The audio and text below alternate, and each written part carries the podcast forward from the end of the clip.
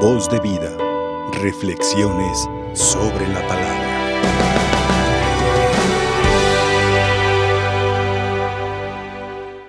Hermanos, en este día la iglesia nos invita a acudir a la poderosa intercesión de la Virgen María, la Madre de Cristo, pero también Madre de la Iglesia.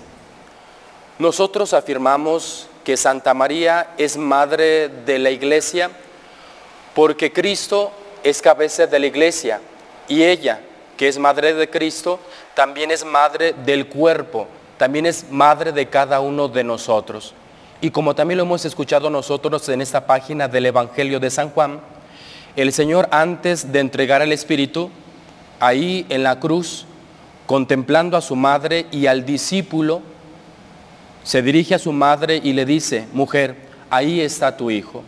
Y contemplando el discípulo a quien tanto amaba, y en el discípulo también nos, nos, encontramos cada uno de nosotros, le dice al discípulo, ahí está tu madre. Y dice la Sagrada Escritura, y desde entonces el discípulo se la llevó a vivir a su casa. Y desde entonces los creyentes, los que seguimos al Señor, vemos y descubrimos en Santa María no solamente la Madre de Cristo, sino también nuestra Madre. Y desde entonces cada uno de nosotros podemos encontrar en la Virgen María consuelo y fortaleza. También la liturgia de esta celebración, hermanos, nos ha presentado en un primer momento un pasaje tomado del libro del Génesis, como, como una mujer cerca del árbol del fruto prohibido, toma de ese fruto y como consecuencia viene el pecado. Es la mujer quien le ofrece al hombre Adán de ese fruto y desde entonces viene el pecado, viene el sufrimiento, el dolor y la muerte a consecuencia de la desobediencia, a consecuencia del pecado. El libro del Génesis pues nos presenta a una mujer cerca de aquel árbol prohibido que toma de ese fruto y lo ofrece al hombre.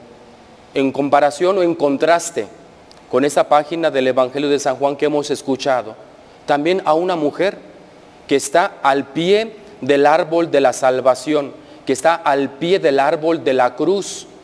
Y ella nos ofrece el fruto que da la vida, nos ofrece el fruto que da la salvación, el fruto que nos redime y nos purifica de nuestros pecados, Cristo el Señor. Por eso, hermanos, cuando nos acercamos nosotros a la Virgen María, cuando nosotros acudimos a ella, tenemos la seguridad que ella nos va a ofrecer el fruto que más conviene para nuestra salvación, el fruto que conviene a nuestro bien, a nuestra felicidad, el fruto que da la vida. ¿Y cuál es el fruto que ofrece la Virgen María? Cristo nuestro Señor. Por eso los cristianos nunca han dudado en acercarse a la Virgen pura.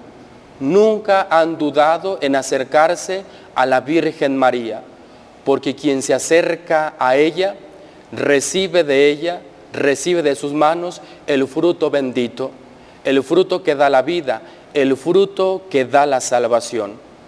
Hoy pues, queridos hermanos, la liturgia de esta celebración nos invita a reconocer en la Virgen María nuestra Madre. Nos invita a reconocer en la Virgen María nuestro consuelo y nuestra fortaleza.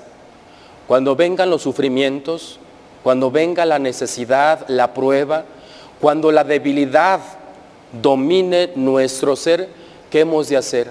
Acudir a la Virgen María, porque ella nos ofrecerá el fruto, ese alimento que da la vida.